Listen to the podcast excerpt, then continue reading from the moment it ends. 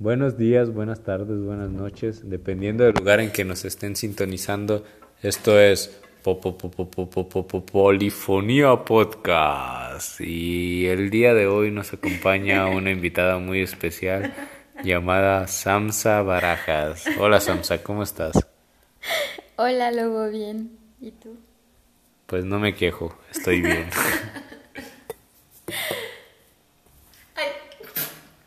¿Qué pasó? Pues como verán...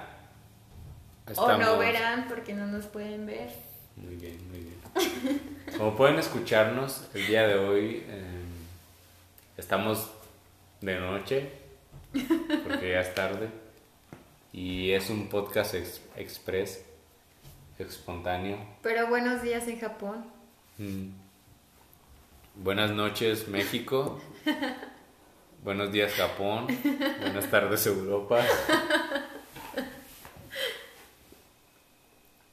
El tema que hoy vamos a abordar en este podcast va a ser el de... El de... Mm, um, ¿Por qué fabricamos em, instrumentos que solo sirven para contener otras cosas? O sea, como las tazas, por ejemplo, que que su máxima o su, pues sí, su máxima utilidad está en contener una otra cosa. O sea, como esta idea del vacío y de la vacuidad. Digo, si le parece bien al lobo, porque hizo una cara muy chistosa. No, fíjate que de hecho lo vengo estudiando desde hace rato ese tema. La vacuidad como forma de creación en lo cotidiano. Es que, por ejemplo, lo único que estoy viendo ahora es como mi taza y la taza contiene vino. Y veo una botella, la botella contiene vino, veo otro vaso y contiene agua. Entonces pensaba como justamente tratando de relacionar esta idea con que a veces pensamos mucho en los fines y no, y no en los medios. Y hace rato estábamos grabando como unas cosas en la calle y justo le decía al Lobo que hay ciertos lugares que, que parece que no los habitamos, como son estos lugares de tránsito. Es decir, existen estos otros lugares que son como las cafeterías, las casas, los hoteles donde uno pasa mucho tiempo, pero también están estos otros lugares que son los pasillos, los corredores, las calles, que uno los vive muy poquito tiempo y parecía que no los habita, pero que hay también como un cierto valor en eso, ¿no? Totalmente. Además, ¿qué parte de nosotros sirve de recipiente para algo más, no? ¿Qué, ¿Qué, nos habita dentro de esto, de esta taza grande que somos, vacía? ¿Cuál es el vino que nos aborda? Sí, o sea, porque, porque si lo piensas bien,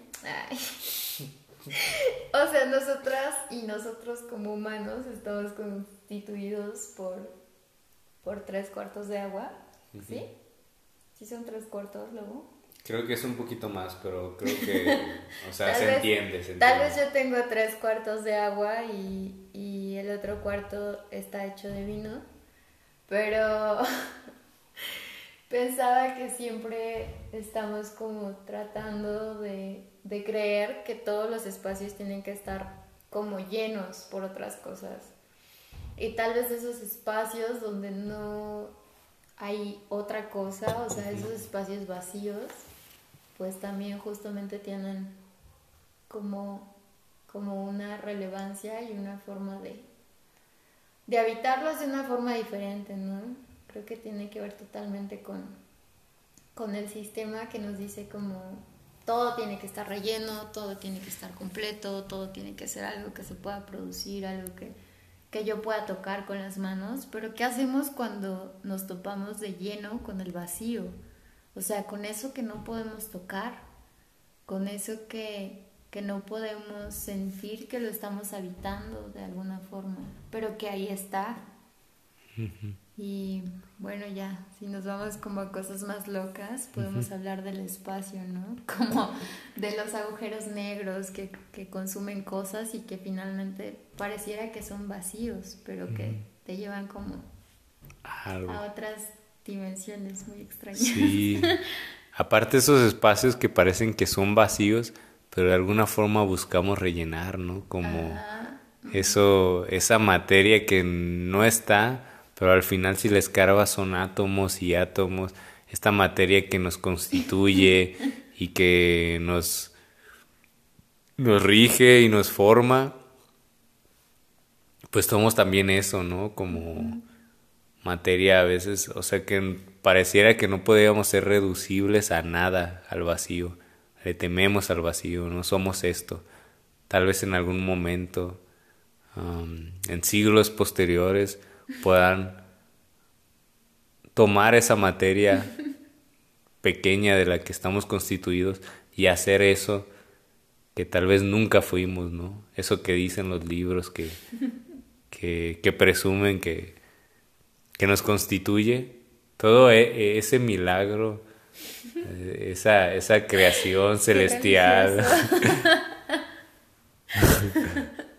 todo, todo ese pues sí, todo. en algún momento, siglos posteriores, van a tomar esa materia pequeña que nos constituye y hacer lo que nunca fuimos, lo que nos dijeron que somos, pero que en realidad estamos aquí ¿no? y no, se ve que no. Estaba pensando justo como en la idea del vacío y pensaba que en algún momento sí se propuso que existía el vacío y la materia, ¿no?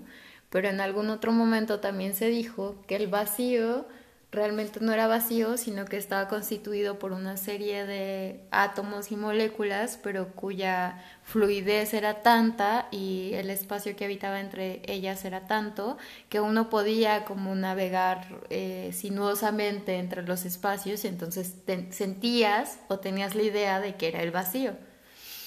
Y pensaba justo en eso porque ¿Se imaginan que de verdad pudiéramos estar conscientes y percibir todos como esos átomos y esa matemática que yo creo que habita en todas las cosas? O sea, no sé, yo pienso que a mí un poco me mal viajaría porque lo sentiría como contaminación visual. Pero no mm. sé, por ejemplo, a ti lo mm. sí te mal viajaría. Porque pienso que, que en este otro lado la idea de vacío también me da cierta tranquilidad. O sea, como decir, este espacio está vacío y entonces en este espacio yo puedo hacer lo que yo quiera, ¿no? Y pensar que si veo una pradera verde infinita a lo lejos, yo puedo correr en el sentido que yo quiera y nada me va a golpear. Sí, como esa libertad que crea, ¿no? O sea, saber que la taza está dispuesta a ser llenada por más vino, ¿no? Cuando yo beba este vino, la taza va, va a haber un contraste, ¿no? Va a sentir una ausencia, pero esa ausencia va a poder ser sustituida por más vino. Entonces a mí eso me da tranquilidad, porque es una posibilidad. O sea, es que creo que sí, pero también creo que de algún otro modo estamos llenando nuestro cuerpo con vino. Entonces estamos como en una encrucijada porque estamos como recurriendo a la vacuidad de la taza, pero al mismo tiempo estamos sujetas y sujetos a este condicionamiento de querer llenar algo que es nuestro cuerpo con vino. Con vino, mi cuerpo con vino. Está muy loco porque pues justo el otro día como Llevo unos días escuchando al Dalai Lama y me permito decirlo porque ya luego hablo de celestial y no sé qué y muy judeocristiano. Entonces... Estoy atravesado por la cultura occidental judeocristiana. La tengo en mi sangre aunque la quiera negar. Estamos, está, está muy fuerte. Pero, pero justo pensaba como, como en esta idea del Dalai Lama y de la vacuidad y de dejar ir las cosas y del desapego. Y, está muy curioso que, siendo personas que cambian y mutan y todo el tiempo envejecemos y todo el tiempo nos regeneramos, sigamos em, como en este sistema de relaciones o como tan establecidas y, y, y, como seguirnos diciendo, por ejemplo, ¿no? Como los casamientos, ¿no? Que son a perpetuidad o, o, como ya eres amigo de alguien y siempre vas a ser amigo de esa persona.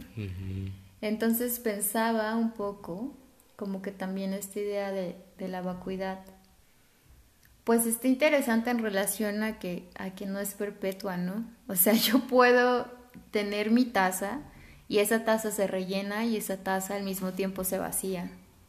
Y como todo va cambiando, y, me remití un poco a la idea como de, de las relaciones líquidas. Mm, Sigmund Bauman ahí. Un guiño, veo un guiño de Sigmund Bauman. Guiño, guiño, Que, que, el otro día lo hablé con mi amigo Gerardo. Ay, saludos. saludos. Y, y, él decía que no le gusta tanto como este sentido de, de, de, lo, de lo que se proponía de las relaciones líquidas. Pero yo sí le encuentro sentido. O sea, de verdad creo que que este querer imponer que las relaciones son eternas y que las formas en las que nos relacionamos con las otras personas son inmutables, nos ha hecho justamente como entrar en un ciclo de, dolor, porque irremediablemente no va a ser así, ¿no? Entonces pensaba que, que la vida es más como un flujo que como un, que como un imponer y y, decir así va a ser siempre, ¿no? Ya, ya, ya. Pero ¿qué tanto en este flujo nosotros mm, nos desvinculamos de todo un conjunto de relaciones con los otros, con las otras y con un pues sí, con, con, con, una relación de momentos que han pasado, ¿no? Y que siguen surgiendo y que estamos atravesados por ellos. La verdad a mí es que el Dalai Lama a mí no, me da mucha confianza. ¿eh? Yo creo que a mí es una copia barata de Ankh, de la leyenda del avatar. a mí yo no le creo, yo esa, esa carita como que digo, pues sí, pues sí, pues sabes cosas y todo, pero a ver, ¿qué onda? ¿Cómo, cómo las aplicas? ¿Por qué tu verdad es mi verdad? O sea, yo estoy aquí pensando en que mi taza ya está vacía. ¿Cómo lleno mi taza de algo que yo necesito y que no es algo que tú necesitas precisamente y que tal vez no tienes que necesitar, ¿no? Y que alguien, otra persona que tenga una taza diferente va a necesitarla, ¿no? Pero precisamente llevar las necesidades a la medida de una sola taza. Creo que ahí está, pues, está raro, ¿no? Y esto es una invitación al Dalai Lama que nos responda. Es que lo que yo creo es que realmente no has escuchado al Dalai Lama. Ay, yo sé que voy a sonar muy... New Age. Sí, como muy metida en ese sentido y, y así, pero pero es que creo que no, no es como de lo que él habla. Y, o sea, porque él justo habla como de que no hay que atarse a este sentido de las relaciones eternas y la, la, la. Pero bueno, ya que Lobo dijo como de Avatar, podríamos también hablar de Avatar en algún momento. Creo que es una serie muy poderosa. Si no la han visto, yo la recomiendo. Creo que podríamos empezar en este momento otro podcast sobre Avatar. Esto solo fue una introducción.